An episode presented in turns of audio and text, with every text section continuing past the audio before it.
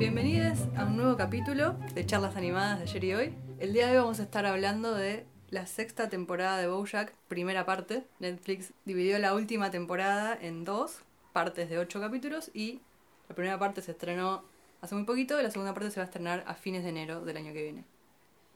Tenemos un invitado muy especial que ya estuvo con nosotros en el primer capítulo que hicimos sobre BoJack, sobre la serie en general, Tommy Leder. Hola, ¿cómo va? Y bueno, como siempre, Agus y Barlucía. Hola, ¿qué tal? Bueno, hay que avisar que en el capítulo de hoy, desde el principio, vamos a hablar con spoilers porque estamos hablando de la última temporada. Así que estamos pensando que los que escuchan esto vieron todas las temporadas anteriores o no les importa que les spoilemos toda la serie. vieron que- solo la sexta por ahí. Un Claro. poco raro. Claro, Sí, sí. les recomendamos que no, que vean todo lo anterior y escuchen nuestro capítulo anterior sobre Bojack si les interesa. Sí, Eh, pero bueno, así que corneta del spoiler desde el principio. muy bien. Y también nos gustaría agregar que, dado los temas que trata la serie, vamos a hablar sobre abusos, scratches y también depresión, ansiedad. Así que bueno, es una advertencia. Va a haber contenido sensible en este capítulo, así que bueno, están advertidos. Bueno, esta como dije es la última temporada. Eh, Netflix anunció que este es el final de la serie. Cuando le preguntaron en entrevistas al creador, a Rafael Bob Waxberg, que a partir de ahora le voy a decir Rafa porque tiene un nombre muy, difícil. Sí, sí. el Rafa, le preguntaron qué onda, que si tenía planeados más temporadas, eh, o fue que Netflix le dijo, bueno, se cancele, acá se termina Bojack, que sí fue así de una manera que eh, fue decisión de Netflix que sea la última, pero cuenta él una historia que es que cuando hizo la primera temporada, él le había dado un cierre, como si fuera la única que había, y Netflix, la evolución de, de los ejecutivos de Netflix fue, no la cierres tanto, deja cosas más abiertas por las dudas, ¿no? Y él dijo, ah, bueno, buenísimo, quieren más temporadas de una. Hermoso. Entonces a partir de ahí, todas las temporadas escribió como, le dejó algo abierto hacia el final. Y les dijo, mira, si cuando ustedes crean que me van a cancelar la serie, me avisan antes, así yo tengo la oportunidad de darle un cierre coherente y hacer algo copado con la historia. Claro. Y lo que dice es que cuando le encargaron la sexta temporada, le dijeron, che, ¿te acordás lo que nos pediste de que te avisáramos? Llegó hora, bueno, llegó la hora, claro. Eh, así que bueno. Pero lo- ¿sabés si él, si fuese por él muchas temporadas más hubiese habido? Lo que le preguntaban es si tenía pensadas más, dijo un par más sí puede ser, pero también una pregunta interesante que le hicieron que me gustó es si hubiera terminado de una manera similar o muy parecida a lo que piensa terminar ahora, si hubiera tenido más temporadas, me dijo que sí, como que Claro.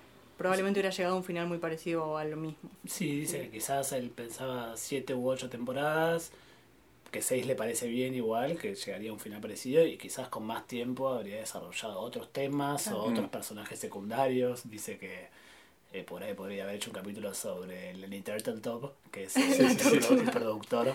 Qué increíble. Eh, pero bueno, quedará fuera el capítulo sobre Lenny Claro. Turtletop. Me parece, me parece bien igual, como seis temporadas. Sí, sí, como- Sí, sí, está perfecto. y dividir en dos es como una falsa séptima. Tal cual. La se espera en el medio, se siente. Sí, sí, total. Pero bueno, lo que hizo dividirla en dos es que tenga eh, más capítulos, porque si no hubiera sido una temporada de 12 como son normalmente, esta tiene 18. Sí, 16. 16, perdón, 16. Sí, 8 capítulos por temporada. Sí, eso tal le cambia la estructura. Tiene cuatro capítulos más en la temporada Claro. entera y además realmente la pensó como dos partes. Claro. Ahora vamos a hablar de esto, ¿no? Pero esta primera parte se siente como una unidad. Hay algo Sí. que, que, que se prepara para la siguiente. Bueno, eso fue sin spoilers igual. Eso fue sin spoilers, sí. Wow. Una cosa más de la que podemos hablar todavía sin spoilers. Un par de cosas también que escuché en, en entrevistas. Me puse a ver entrevistas a Rafa y, a, y a Lisa Hannawalt, que es la eh, directora de arte, digamos, de la serie, que es la ilustradora, que también es la creadora de Tucan Berti, que si no la vieron se las recomiendo muchísimo. Que lamentablemente fue cancelada después de una temporada que esperamos, sí. ¿Posta? Creí que iba a haber una segunda. No, No. a mí me gustó muchísimo, es una lástima. Pero bueno, en entrevistas eh, hablaban sobre qué le otorgó a la serie que sea animada, por ejemplo. Y decían eh, que la idea original era poder tratar un montón de temas muy duros como esto, depresión, abuso, eh, no sé, adicciones y cosas así, como que en una serie con personas live action, ¿no? Sería como tal vez medio difícil de ver o demasiado deprimente. Poder tratarlo de una manera que sea a través de, de la comedia, pero también de, como de lo tonto y de lo Sí. De la caricatura, de lo gracioso, así como poder hacer las dos cosas a la vez, o le interesaba ese contraste. Mm. Y decía, como si no hubiera sido animación, no sé si hubiera podido hacer un montón de cosas. Claro. Sí, yo, yo creo que no es que no se pueda hacer obviamente con personas, sino que le interesaba ese contraste, Claro. el contraste entre lo caricaturesco y estos temas que por momentos lo hace ver más duro, se siento que Sí, se- porque sí. a veces eh, Porque no te lo esperás, te bajás la guardia con... Claro, ah, es un sí. dibujito de caballos Sí, sí, que sí, sí. hablan y ¡tsra! A mí me pasó que fue la esta temporada, la sexta, que es de todas las temporadas la que más podría haber sido con humanos. Como Sí, me, me parece que es la temporada que menos afectó. Como salvo en otras temporadas había mucho de, bueno, uno o dos capítulos de recursos o de un capítulo especial que era muy importante que sea animada. Más allá de que todos los capítulos hay pequeños chistes sí, eh, sí, sí, a- todo el a- todo el tiempo.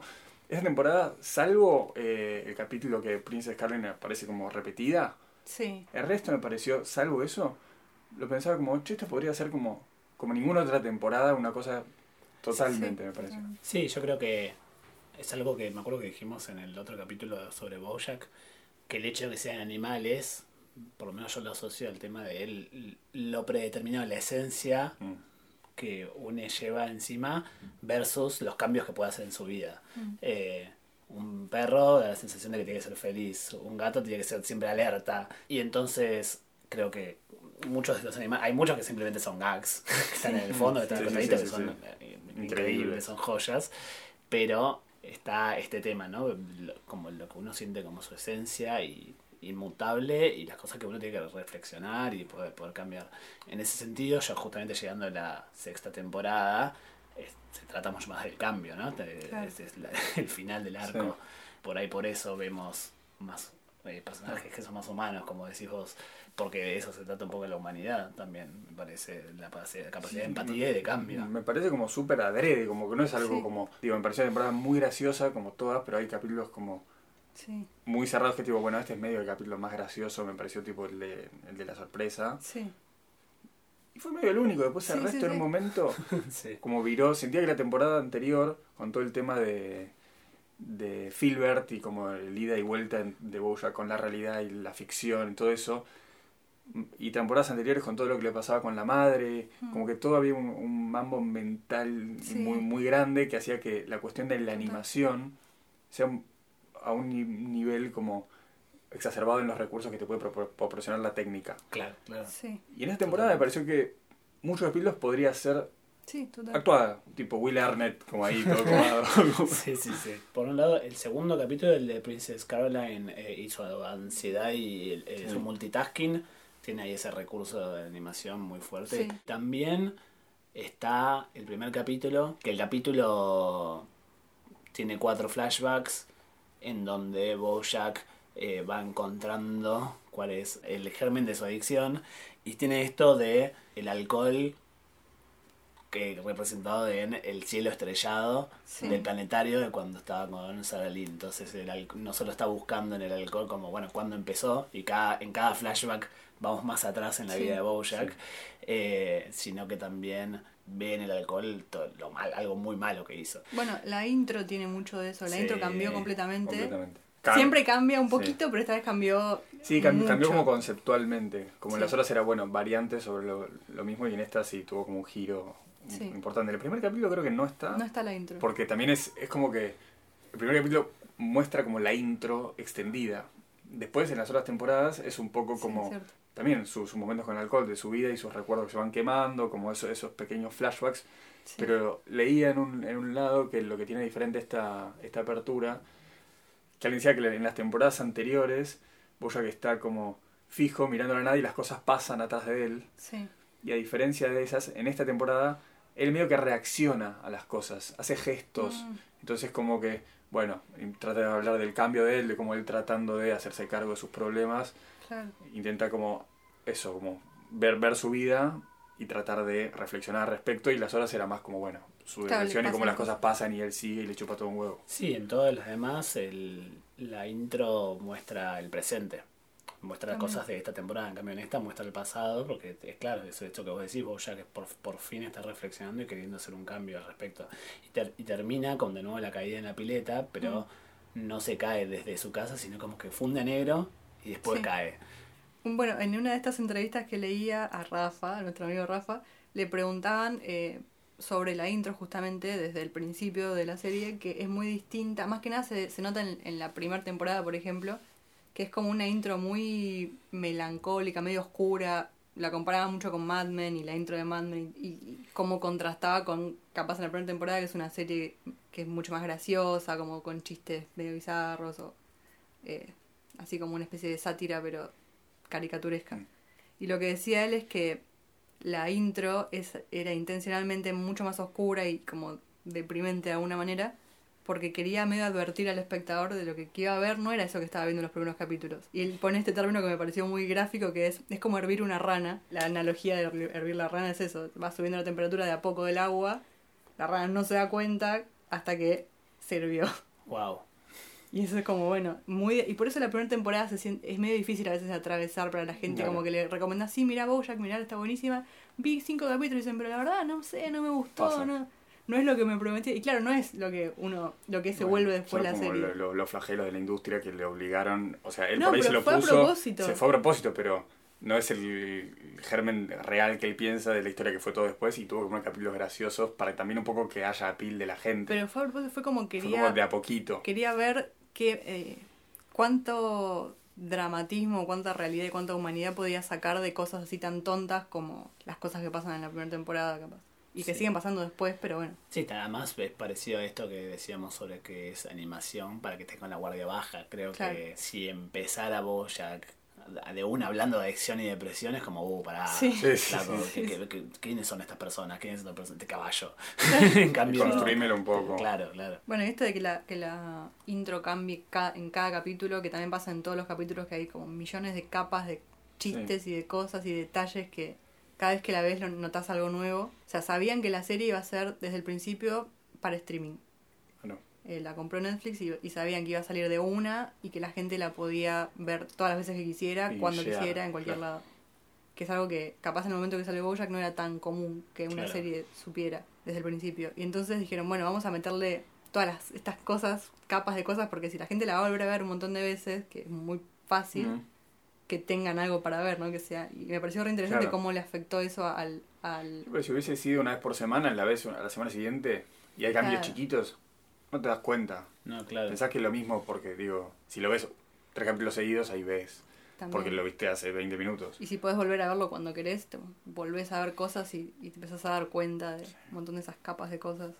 Sí, además da la sensación de que por ser animada se puede elaborar por un lado eh, a los personajes y por el otro lado a los fondos.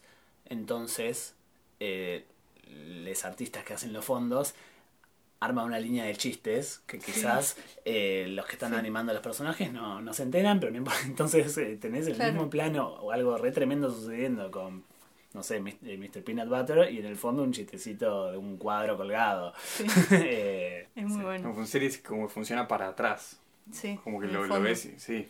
Sí. Muy bueno. Para empezar a hablar un poco del tema de esta temporada que viene sucediendo desde la temporada anterior, que puede ser el, el tema de el perdón y de Sí, el abuso y de cómo lidiar con, con las víctimas y, y los victimarios también, porque desde el principio la serie nos pone del lado del victimario y eso es un tema. Sí. Eh, una cosa más que les voy a decir sobre estas entrevistas que estuve viendo, eh, Rafa, cuando estaba haciendo la temporada 5 se enteró que alguien le dijo, uno de los eh, gente que trabaja en el, en- en el show, se encontró con Harvey Weinstein en una fiesta previo a todo el movimiento Me Too y, y- y todo esto. Y el chabón le dijo que le gustaba mucho la serie, que era fan y que le había gustado mucho lo que habían hecho con un capítulo que creo que fue el que pasaba abajo del mar. Y cuando se enteró de esto se sintió como se le puso la piel de gallina, dice si no sabía qué hacer, como qué se preguntaba, ¿qué hace este chabón con la serie? ¿Qué saca de la serie?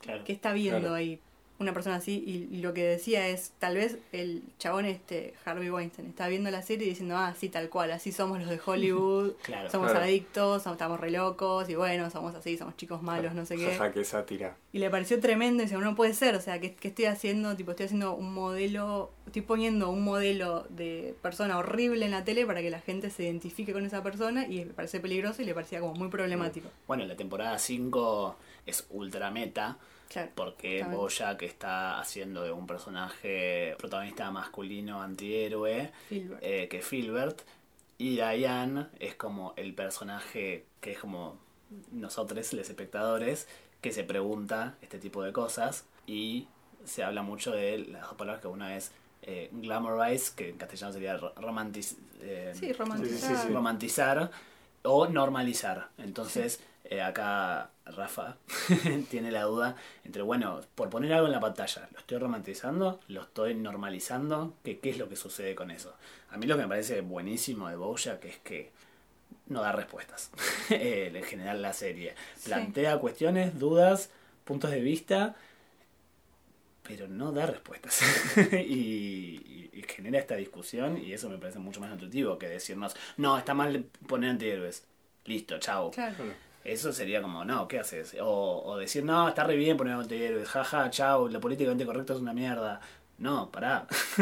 Claro, pasa que él tampoco se puede hacer cargo de todo lo que reacciona porque la gente, digo, lo que te hace es plantear problemáticas que están muy bien planteadas porque es de las pocas series que lo hace y lo hace con un nivel de, de reflexión y de profesionalidad envidiable y, muy bien hecho.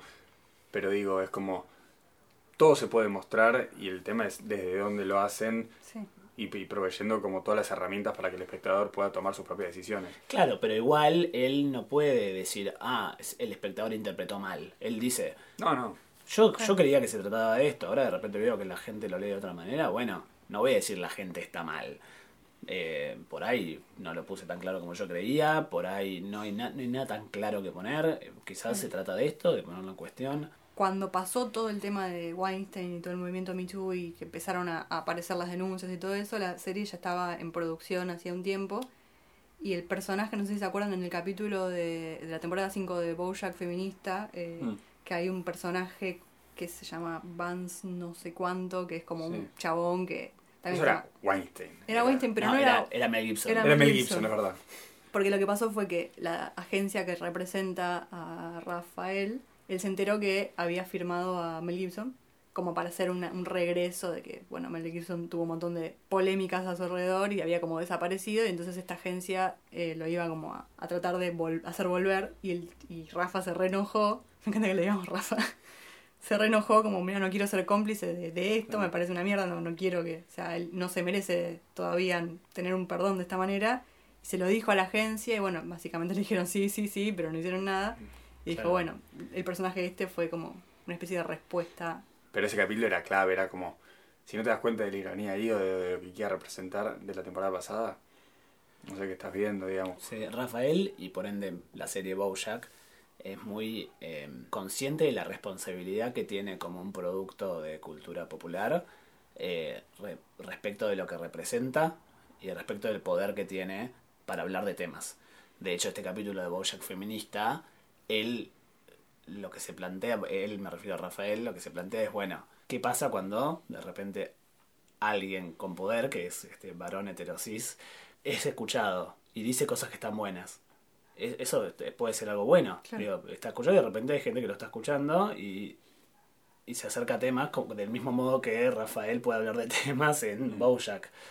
Pero por otro lado, Bojack no lo hace porque sea porque esté reconsciente. Bojack lo hace porque le parece cool, porque le conviene, porque la gente lo quiere por eso. Y también qué pasa que las voces no las tienen las personas que deberían tenerlas.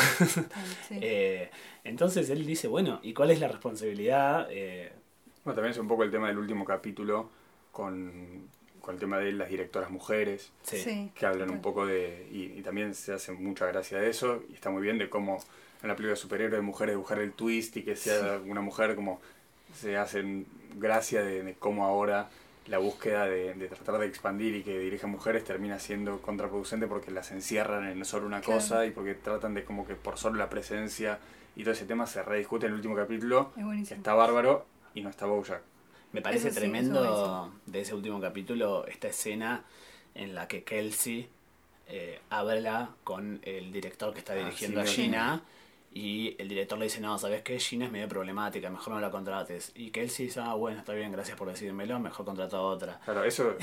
sí, sí, sí, sí, es tremendo porque Kelsey es una directora mujer, feminista y, y, todo, y por esta situación eh, no le va a contratar a Gina porque Gina todavía sigue marcada por estrés postraumático. Claro, exacto, por lo que le provocó Bojack.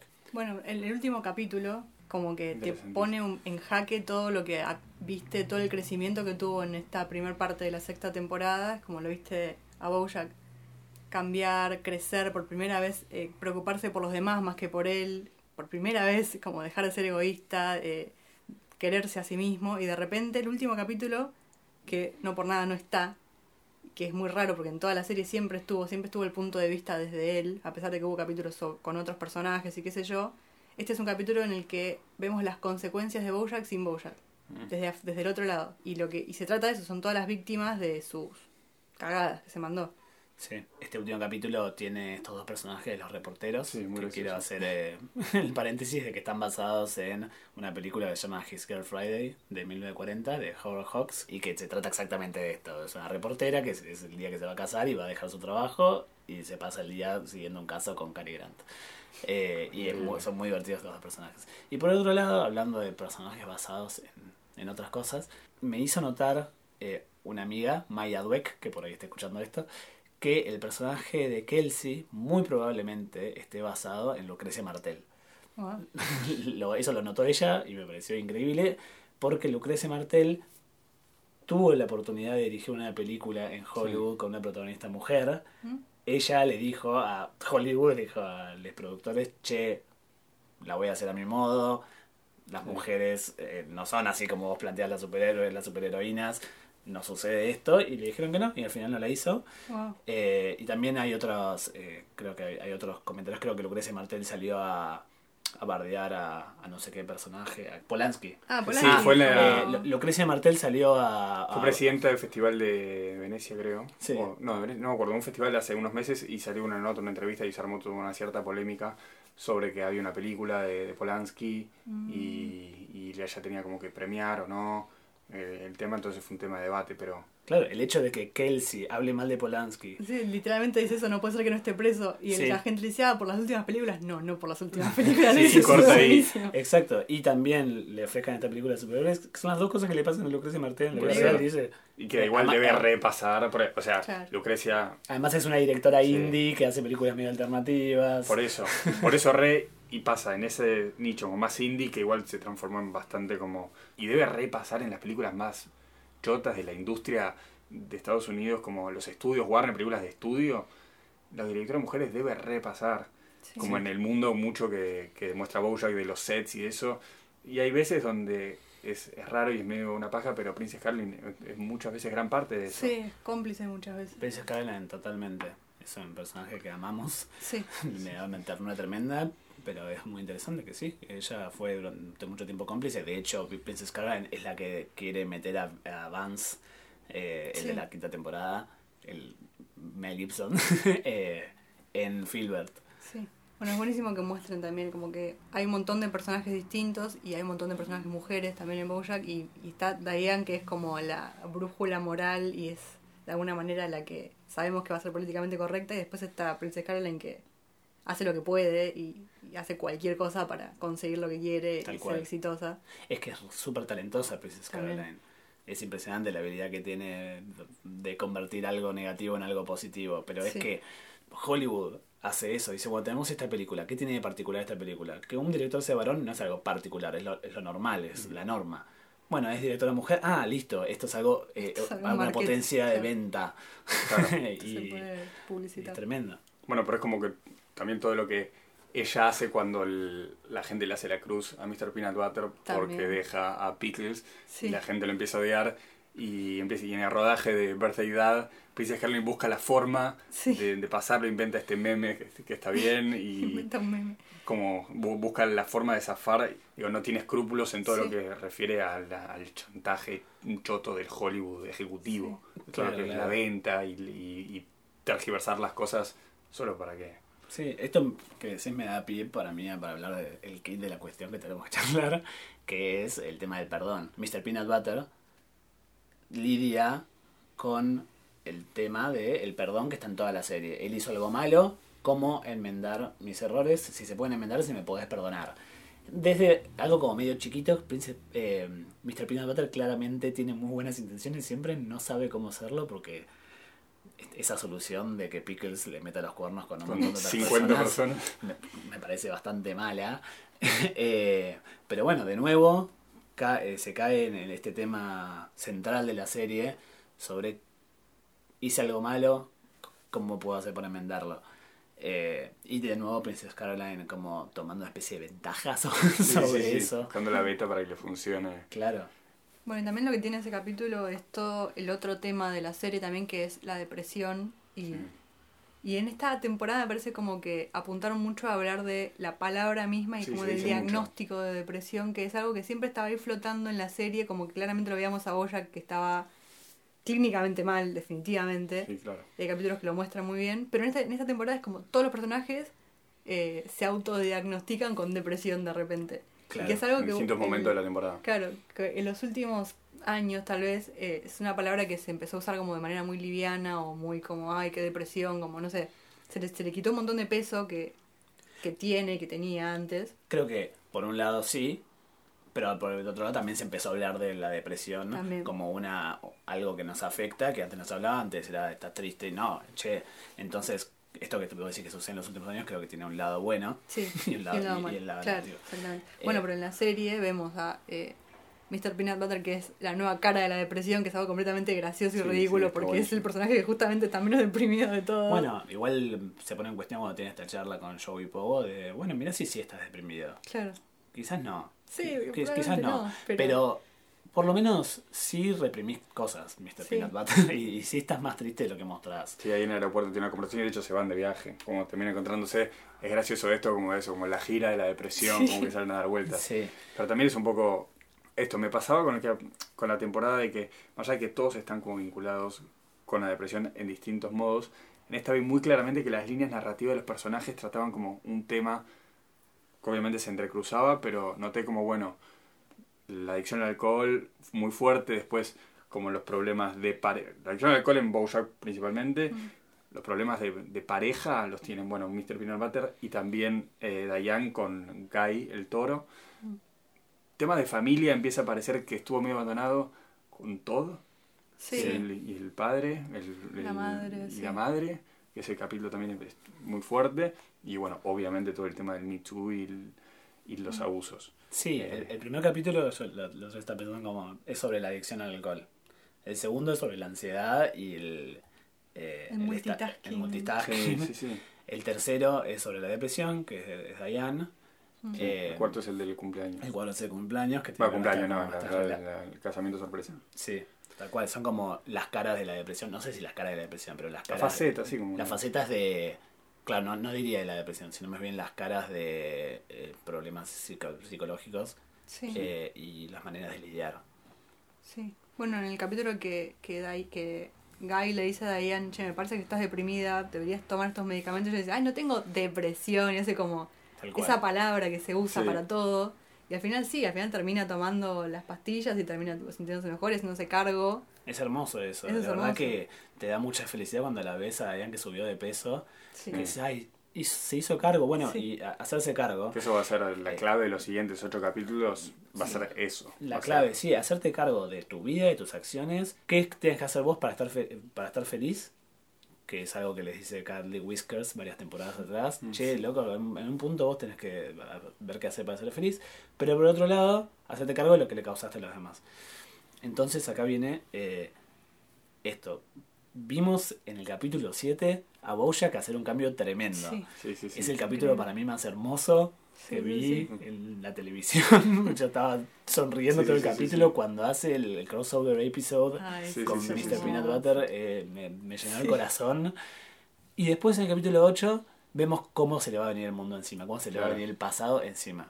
Sí. Entonces, es, es espectacular como la serie dice, bueno, ok, esta persona cambió, esta persona quiere ser mejor, va a dejar de hacer el mal, va a dejar de tomar alcohol y, y está arrepentido y quiere ser buena persona. Pero lo que hizo todavía existe. Sí. ¿Qué hacemos con esto? ¿Lo podemos perdonar? ¿El mundo lo puede perdonar? ¿Sus amigues lo pueden perdonar?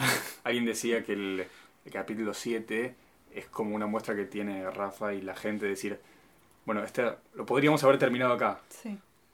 Pero la vida no es así. No. Como no, no, como lo dijimos en el capítulo anterior y en muchas charlas, la vida no tiene un final feliz. La vida son momentos que pasan y hay que hacerse cargo de las Sí. cosas de que tienen consecuencias las acciones que uno, que uno hace. Entonces, el capítulo 7 termina y vos sonrisa y es como re podría terminar acá Bojack con el pelo distinto cambiado ahí como diciéndole amén a la gente en ese pueblo de caballos Tal cual. Sí. como Perdonándose podría- a sí mismo por primera vez en toda la serie, eso es lo que cambia. haciendo es esa gira de perdón por, por América bueno, como- cuando.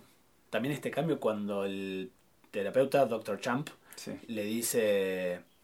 Eh, en totalmente enojado, vos, Bojack, me hiciste esto, me hiciste tomar alcohol, vos tenés la culpa de todo. Sí, como no te escapes No te escapes. Bojack lo mira como diciendo, pobre tipo. Yo solo tiré una botella de alcohol por la ventana. Sí. Vos la agarraste, vos te caviaste. Pero puede hacer eso porque se da cuenta que él, él fue esa persona Total, también. total. Y después le dice a Diane cuando se encuentran que hizo falta que alguien más se lo diga, que mira, vos arruinás todo lo que tocás, sos un desastre, no sé qué, para que se diera cuenta lo ridículo que es eso y lo pesimista al Sí, pedo sí, que es, sí, ¿no? Juan. cuando el chabón le dice vos fuiste vos hacete cargo no sé qué es como bueno Sí, vos o sea, hacete cargo yo ahora estoy sobre estoy en un trabajo no me puedo hacer cargo de, de esas cosas pero a la vez durante todo ese capítulo toma mucha responsabilidad Bojack de él de él, total. lo, lo cuida, lo lleva y charla con él, que, no en- vuelvas a en recaer. toda la serie, en las, siete- en las seis temporadas que tiene, ¿cuándo lo vimos a Bojack hacerse cargo de otra persona? O hacerse cargo de Y algo, nunca. No. Eso es, es un cambio muy grande porque Sí, es cierto igual que de a poco empezó a tomar diferentes acciones para no hacer que los demás le sirvan a él. Mm. Empezando por Hollyhock, que en un momento Mm. le dijo, anda a estudiar, tipo, hace tu vida, no, no vivas para mí. Y después en esta temporada, cuando a Diane le dice, eh, Diane le dice, che, yo me quedaría por vos. sí, Y Boya le dice, no, eso no es una amistad, eso es una situación de rehén. Sí. Y ahí como también se me partió el corazón, se me derritió el corazón por Bojack. Entonces, bueno, de nuevo, vimos a Bojack cambiar, sabemos Sí. que va a cambiar, pero ahora se le va a venir, por un lado, eh, esta investigación sobre lo que hizo con Sarah Lynn. Sí. Por Esas el, son la, la pareja de Sí. detectives. por el otro lado, lo que eh, sucedió con, Con la la sierva y, el, sí. y Pete Repeat. Sí. Que de, olvidado esto eso. se va a enterar. Eh, no, eso es para mí que más llega tremendas en de la, la graduación de, de estos chicos, de la Sí. hija Sí, de sí, la sí. amiga, lleva a... Les da alcohol a menores y a una le agarra casi un coma alcohólico y los tiran al hospital. Y se va a la mierda. Y en Sí. el último capítulo todo. vemos a... Eh, el- Repeat. Y a todo esto, Pete Repeat. Es, se le va a venir lo de Sarah Lynn, se le va a venir lo de. Penny Hot- se llama. lo, lo de. Penny, Penny. se le va a venir lo de Kelsey y, Y Gina. Gina, claro. Sí. Estamos viendo todas estas cosas. Entonces, aunque Bojack haya cambiado y sus amigues lo puedan perdonar, si Diane lo puede perdonar, si Todd lo puede perdonar, el mundo, el Claro. público lo puede perdonar, entonces ahí empieza a estar la diferencia entre ser Una figura pública. exacto, la responsabilidad que tenés como figura pública y después, bueno, tu intimidad. Claro. Me parece, y esto es algo que, que leí por ahí, leí en Reddit, que Bojack va a tener que perder lo único que le queda, que es ser el horse from Horsing Around. Claro, la fama. La fama. Me parece que por ahí la segunda parte de esta temporada vaya porque Bojack va a tener que dejar de ser el caballo de Horsing Around para ser el caballo que abusó de, de Sarah Lynn. Sí. No sé si abusó, igual sí, porque estuvo, estuvo con ella, Sí. eh, pero no, no la cuidó eh, cuando ella se estaba teniendo sobredosis, cuando ella era adicta. Eh, la dejó morir. Sí, que, Eh, que ahorcó a su compañera. Gina. Pero es eso, como también Que no defendió a Herb, perdón, ¿no? Por eso también en la, Sí, en la sí. introducción Herb en varias Casas, hay partes un montón. está con él no saltó a defender a su amigo en ese momento, que lo echaron por ser gay. Sí. Y Sí. también hizo que echaran a la peluquera de. Por el- Que en realidad lo mismo. Herb, que se encuentra en Sí. sí. Eh, Herb y la peluquera de Horsing Around no es que hizo que les echaran, sino que no hizo nada al respecto para que no. Entonces, no solo está el, el- el actuar nocivo, eh, activo de Bojack, sino que también Sí. está lo pasivo que fue y lo callado que se quedó muchas veces. Y la serie te dice, che, mirá, Bojack no te tendrías que haber quedado callado. Claro.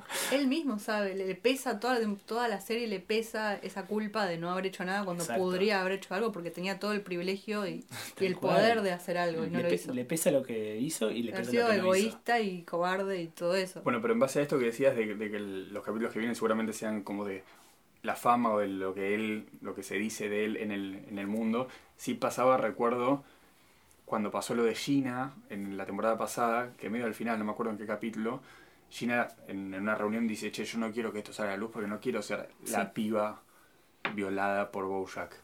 Sí. Como que no quiero quedar marcada con Sí. esa con esa label, como entonces tratar de ocultar, no me acuerdo, creo que no salió a la luz. No. No, no, claro. Y es que es algo, ese es un tema que le debe resonar a muchas víctimas de abuso, de, bueno, puedo curar esto eh, yo sole y no por ahí no quiero que sea público, por ahí me daña más que sea público y pasar a ser la chica abusada.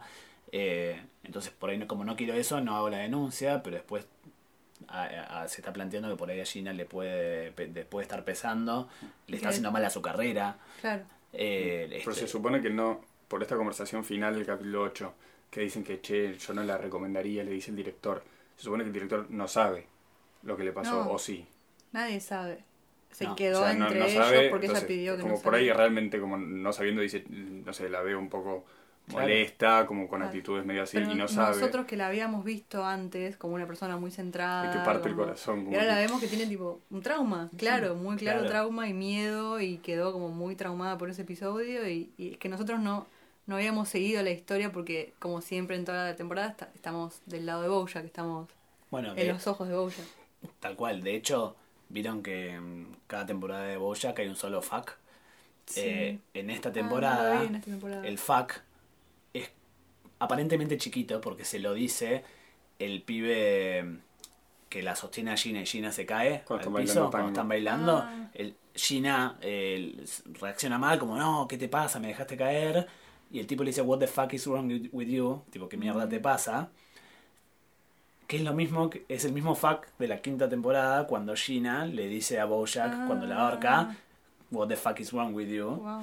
Entonces un poco lo que, lo que creo que se está planteando es como el traslado del drama, como, mm. bueno, este, este pibe le hizo eso a Gina y Gina se lo dijo a Bojack y Bojack sufrió y tiene un trauma por la familia y como empezamos a rastrear y la, la persona más mala que conozco es Butterscotch, el papá de Bojack, que es horrible pero quién sabe, quizás podría haber un capítulo de la temporada que viene, un tipo en Time Arrow, sobre el papá de Bojack y, el trauma, el trauma del papá de Bojack. Y hay algo... Está, está, bastante en el primer capítulo del papá de Bojack, que lo lleva que estaba con la secretaria y, lo hace tomar. Ese capítulo que al, al final, bueno, todo me partió el corazón, pero Bojack solo con los padres detonados ahí en el living y él agarra la botella y, y se pone en los brazos de la madre que está ahí toda como alcoholizada es, muchísimo. Te rompe el corazón. Mucha data. Sí, el, entonces, de nuevo, por poder rastrear el origen de las malas acciones, ¿eso nos permite perdonar? Digamos, eh, o justificar. O justificar. Eh, quizás sí podemos perdonar a Bojack como persona. Mm. Pero podemos estar de acuerdo con que no puede estar, eh, no puede ser un personaje famoso, no, no puede estar en el ojo del público podemos no perdonarlo como figura pública. Mm. Y decirle, che, no, mandate, mandate a guardar, eh, a, buscar otra vida en otro lado. Bueno, quizás vos ya que estaba buscando ser eh, profesor de teatro, pero bueno, va a ser problemático, a ser profesor de teatro, trabajando con jóvenes, con chicas jóvenes. quiero, quiero leer esto. es un comentario de Reddit de Phantom2450 que me pareció muy acertado, es algo que venía pensando, que dice así. Yo creo que si hubiera alguna, la mayor influencia en esta temporada y la dirección aparente del final del show es el movimiento Me Too. Estoy seguro de que muchos de nosotros esperaban que la serie terminara con el episodio 7. Pero incluso ese final no hubiera cambiado los destinos de Gina o Kelsey o Penny o, Penny, o ninguna de las otras mujeres y hombres que fueron lastimadas por Bojack. Dejar de lado el destino de estas mujeres para que el actor masculino y poderoso que todos, es decir, la audiencia, seguimos, tenga su final feliz sería totalmente antiético para una serie con un guion tan consciente del contexto actual. Él todavía tiene que considerar realmente las consecuencias de sus acciones. De todos modos, no creo que esto sea exclusivamente su culpa. La serie tiene bien establecido que Bojack es una víctima tanto como victimario. Por eso es que no creo que los finales más oscuros que la gente está tirando, como caer de nuevo en el alcohol o el suicidio, vayan a pasar. Absolutamente se puede hilar una aguja entre ser honesto y tener un final feliz. En mi cabeza eso implica que Bojack sacrifique la única cosa que le queda, su último vestigio de fama. Ya no va a ser The Horse from Horsing Around, pero en cambio será el tipo que permitió que Sarah Lynn tuviera una sobredosis, entre otras infamias. Él vive limpio, pero por siempre empañado por sus actos que no pueden ser perdonados. Claro. Me parece clave esto que decíamos de, de en qué va a pasar los capítulos que vienen, porque son ocho, no es que son dos y vos decís como, bueno, puede caer Y ocho capítulos sé bastante, es todo lo que fue en esta temporada y se hablaron de mil temas. De mil temas. Para mí, obviamente no se va a suicidar, sería totalmente eh, irresponsable de la serie Sí, no, no. mostrar que el camino de una persona que sufrió tanto y que es tan depresivo termine en el suicidio. Me, parece ridículo pensar eso, lo digo porque no sé si estuvieron leyendo foros, Sí. hay mucha gente que piensa que va a pasar eso. Desde la, desde la primera temporada mucha gente ve eso, capaz en, Mm. en la introducción, en que él se caiga al agua y que parezca que se murió ahogado, Sí. un montón de cosas así con el agua hay, pero no. Tal cual. Eh, No, yo Pero- tampoco creo que vaya a pasar eso. Para mí tampoco. Para mí va a pasar exactamente. Va, va a perder esa fama, va a tener que vivir con eso.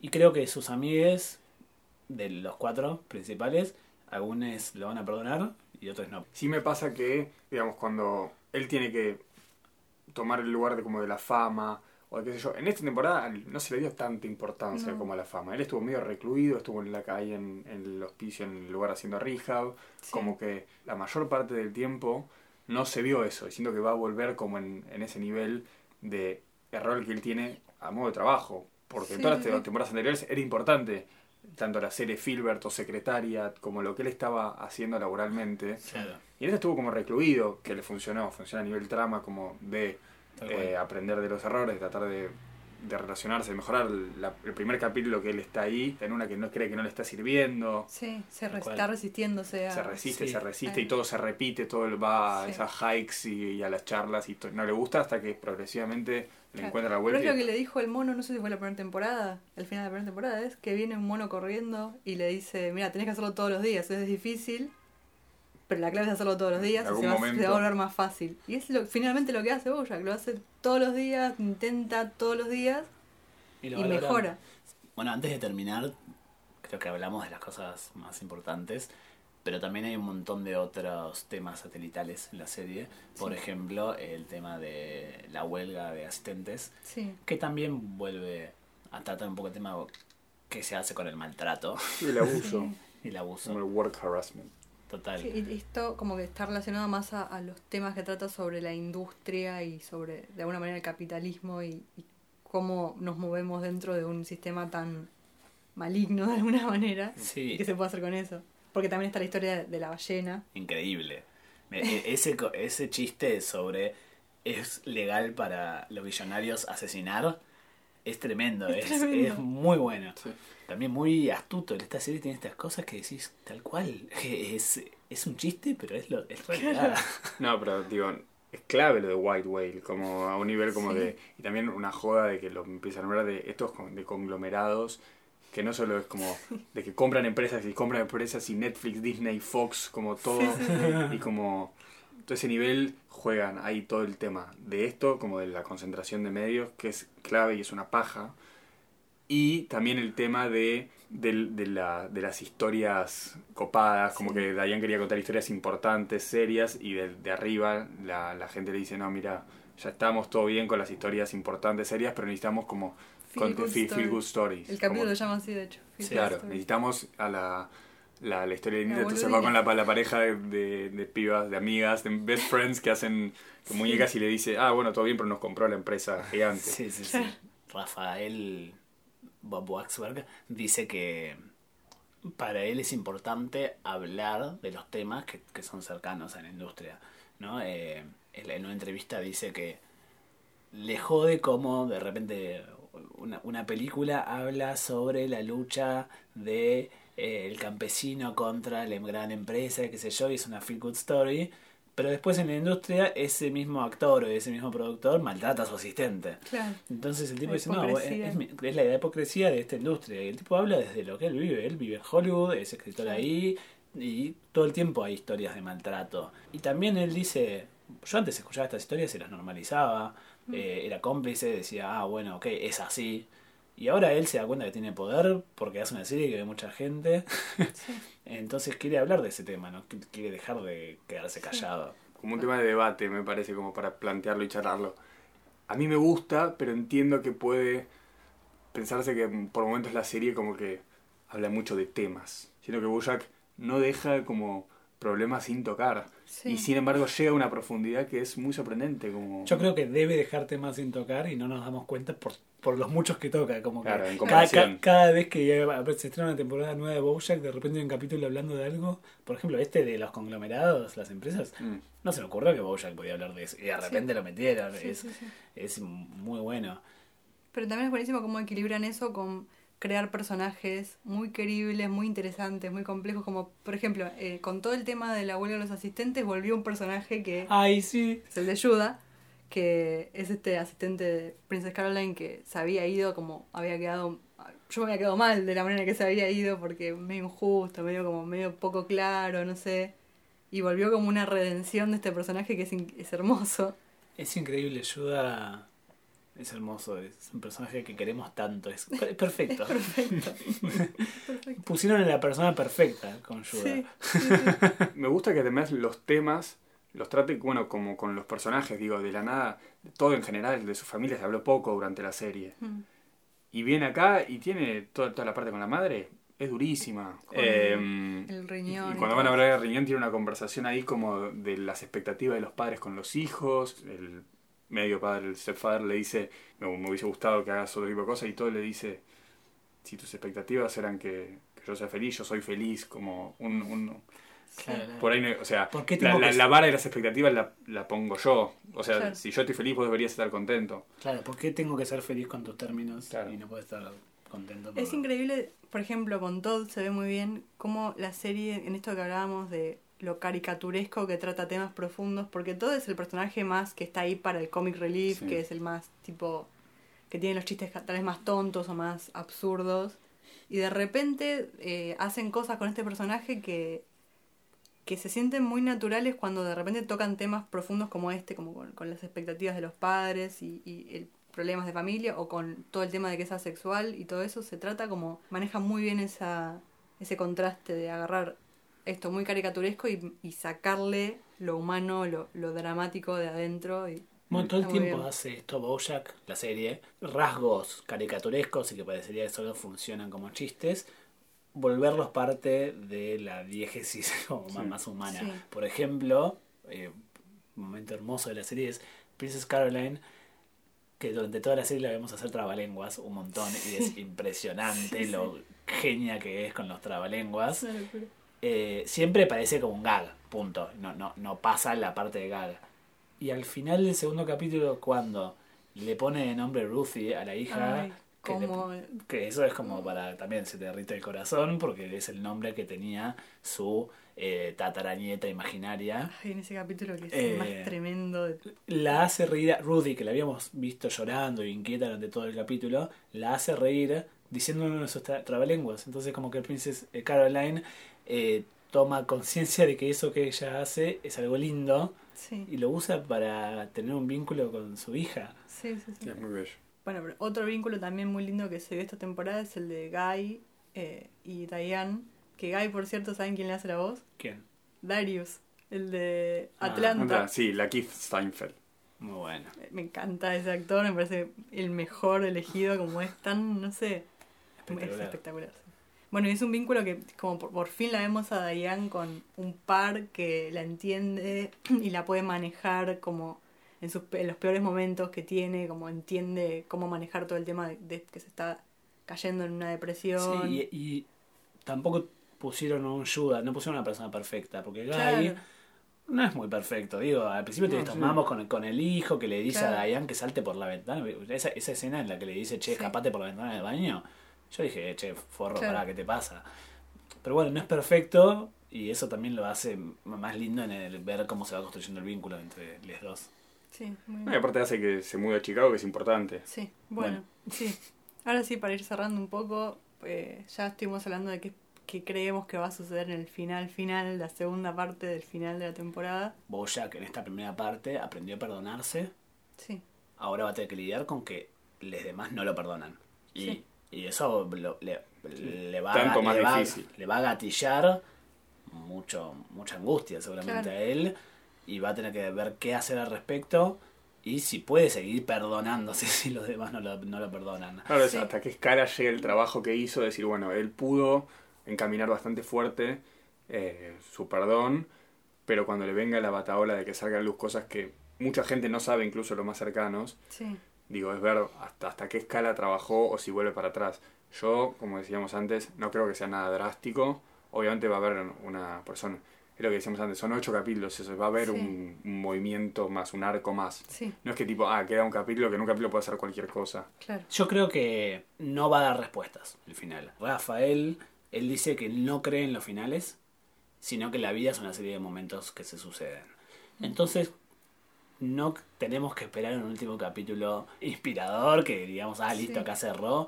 Creo que probablemente termine con la sensación de que las vidas de estas personas siguen y que no todo está resuelto, que el- los días felices tienen un día después Sí, y los días tristes tienen un día después. Entonces ambas cosas son cosas positivas. De hecho, Rafael, él dice, cuando la gente dice que Bojack es una serie cínica, Ah. a él le parece raro porque a él le parece una serie optimista, justamente porque cree que hay, hay días después y hay maneras de seguir haciendo cosas buenas. sí. Y él dice, y bueno, pero ni idea, no me pregunten a mí porque yo creo que el mito, el mito de Sísifo es un mito optimista. Sí, eso lo leí y me pareció increíble Me pareció que lo haya dicho. Como que él piensa que, el- que el mito, por excelencia del el cinismo, de- del absurdo, de que el, Claro. que el mito de Sísifo, para los que no saben, es eh, los dioses condenaron a este chabón Sísifo a, a llevar una piedra gigante y pesada a colina arriba en, en una montaña, solamente para que cuando llegue arriba la piedra se caiga y tenga que volver a subirla. Y, y lo Sí. que dice... Sí, en general ese mito se, se, se interpreta como la futilidad de, de las acciones, el, absur- Claro, el absurdo, el de absurdo la de la vida, vida. De, lo- de plantearse objetivos. Y él dice, no, sí, sí fue, me parece recopado. Eh, Se le cae y la vuelve a levantar a la Claro. piedra. Mira, él sigue intentándolo. y Es, increíble, sí. Tal cual. Bueno, pero es lo que le decía el mono que pasaba corriendo. Claro. Bueno. Bueno, Eso es todo. eso es todo. Veremos qué pasa. eh, volveremos a hablar de esto tal vez a fines de enero del año que viene, cuando veamos qué, qué termina. Solo quiero decir que la- el, el final de Bojack se estrena en mi cumpleaños, el 31 de enero. Alto Así que. Bueno, eh, eso fue todo sobre Bojack. Nos escuchamos la próxima. Gracias, Tommy, por venir. Muchas gracias a ustedes por la invitación. Si nos quieren seguir, nos pueden seguir por Instagram. eh, vamos publicando cosas ahí. eh, también nos pueden seguir en Spotify, en donde nos escuchen y siempre estamos contentos de recibir mensajes y comentarios sobre qué cosas quieren que hablemos, qué cosas eh, pensaron mientras nos escucharon o si tienen recomendaciones. Así que, bueno, gracias por escucharnos y de vuelta gracias también. A ustedes. Chao. Chao.